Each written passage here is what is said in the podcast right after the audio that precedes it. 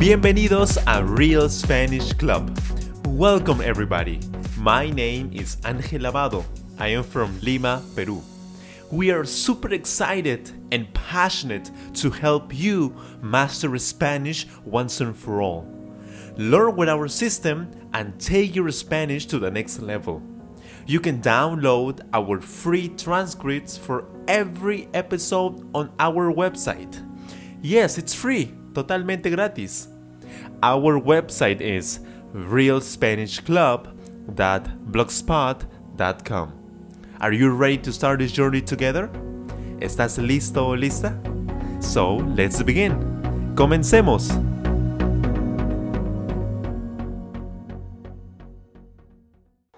Bienvenidos a otra lección. Esta es la lección de comentarios del grupo de lecciones Conflictos Sociales. El objetivo de esta lección es de que usted escuche un español más natural, más fluido y pueda ejercitar sus oídos para el español. No se preocupe si no entiende la mayor parte. Si lo entiende, perfecto. Si no lo entiende, no se preocupe, escuche y acostúmbrese al sonido, a los sonidos del español. Esta lección está hecha para estudiantes de nivel intermedio y avanzado.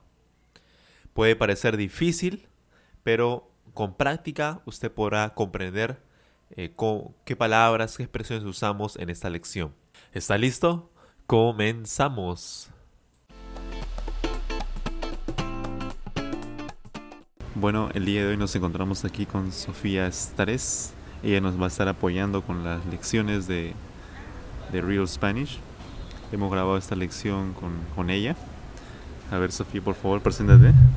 Hola chicos, ¿cómo están? Mi nombre es Sofía Stares y nada, voy a apoyar a Ángel en cuanto a las conversaciones de las lecciones de Real Spanish.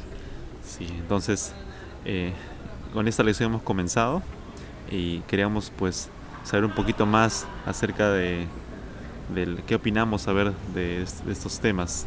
¿Tú qué opinas, por ejemplo, del conflicto en Ecuador, Sofía?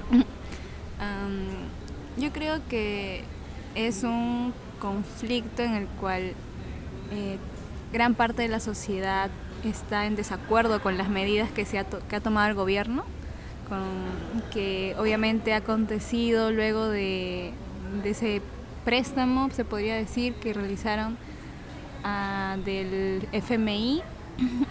¿Qué es el FMI? El Fondo Monetario Internacional. Ah, porque en otros idiomas debe ser distinto, ¿no? En, acá en español es FMI, Fondo Monetario Internacional.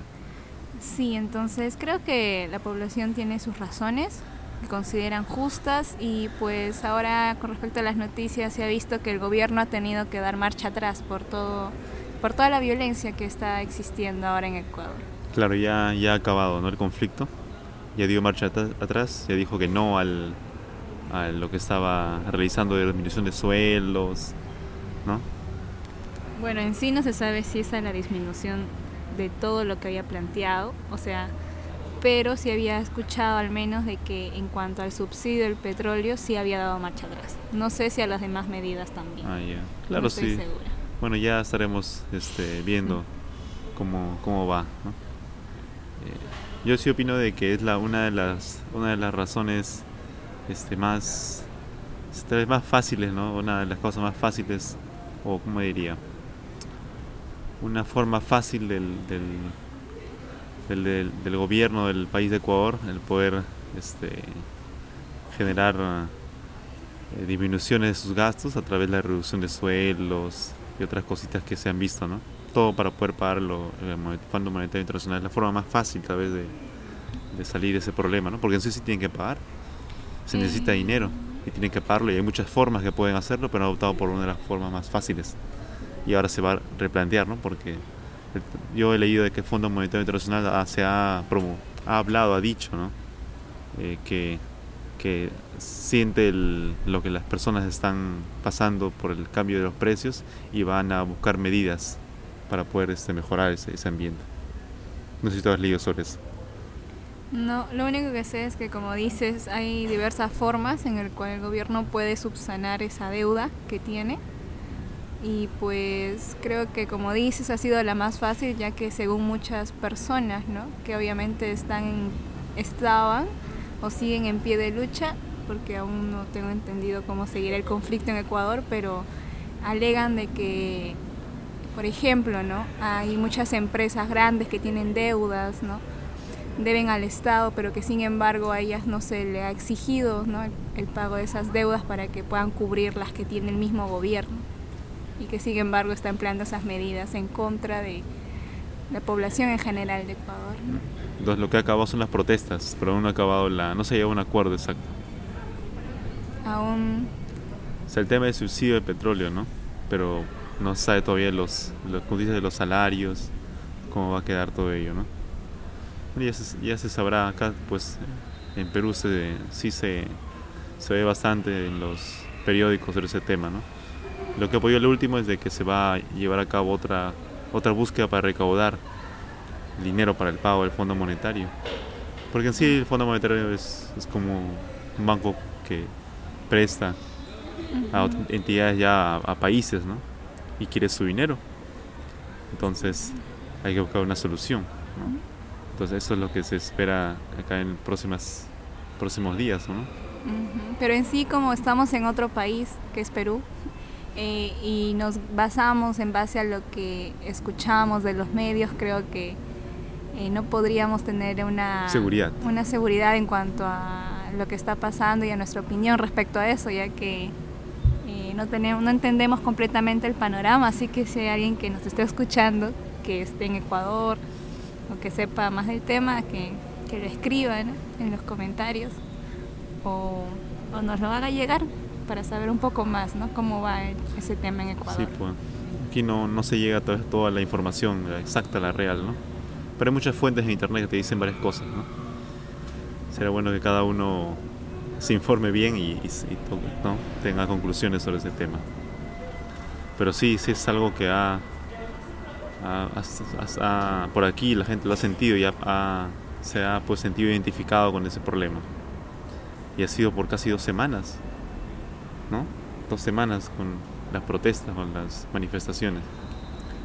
Si es que pasa algo, pues, similar aquí en el Perú, de hecho que, las personas van se van a alzar, ¿no? Y van a buscar una solución más, más viable, Bueno, en Perú hemos tenido ya nuestra crisis, ¿no? En los 90, ah.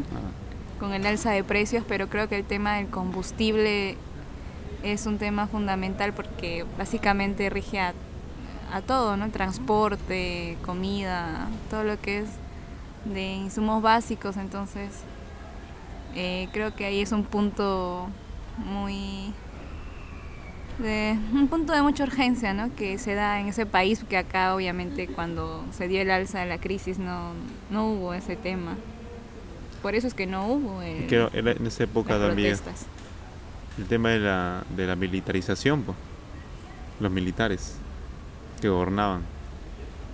Y, y claro, eso es difícil. Los civiles que se alcen y los militares con mayor fuerza, porque el gobernador era militares en esa época. ¿No era Fujimori?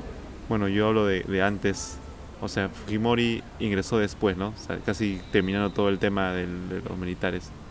Pero yo supongo y infiero de que tal vez el poder del, del, que contaba el gobierno, respaldado por los militares y otro grupo de poder, no permitió que se alzara como, como ahora Ecuador se ha alzado de su problemática.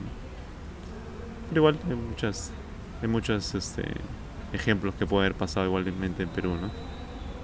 Sí, nos gustaría saber mucho más de cómo, cómo se encuentra la situación en Ecuador, así que como, como dije, ¿no? Sería genial que nos pudieran escribir o comentar lo que está sucediendo ahí, ¿no? O los que conozcan, porque creo que muy pocos son los que nos escuchan de Ecuador, más que nada otros países como Europa o, ¿no? por el norte de América o países de Asia. Tal vez si ustedes qué conocen sobre ese tema, ¿no? ¿Qué, saben sobre ese tema? En, la lección principal, que es, ¿no? de que, que es esta la, la lección de comentarios, hablo sobre una de las cosas fundamentales, ¿no? que es la reducción de sus sueldos, así como otros beneficios de los trabajadores, ¿no? como consecuencia de, ¿no? de todo el tema del, del préstamo y los subsidios que ya no da el Estado, ¿no? espero que ustedes puedan este, informarse y pues si es que tienen otra, otra, otro punto de vista o tal vez otra idea que no estamos contemplando aquí, lo puedan, este, no sé, hacernos saber mediante un comentario. Ya saben que en el blog, en el blog realspanishclub.blogspot.com está, ustedes pueden comentar o si no en, nuestra, nuestro canal de, YouTube. Bueno, nos despedimos de ustedes hasta una próxima ocasión y un gusto estar aquí con el CEO de Real Spanish Club.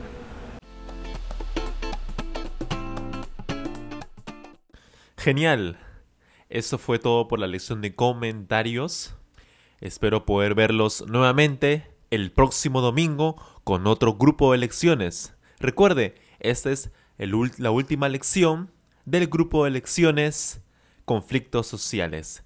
This is the last lesson of the lesson set called Conflictos Sociales. Nos vemos en el siguiente podcast el siguiente domingo. Cuídense mucho, nos vemos, bye bye, take care. Gracias por escuchar este podcast. Thank you so much.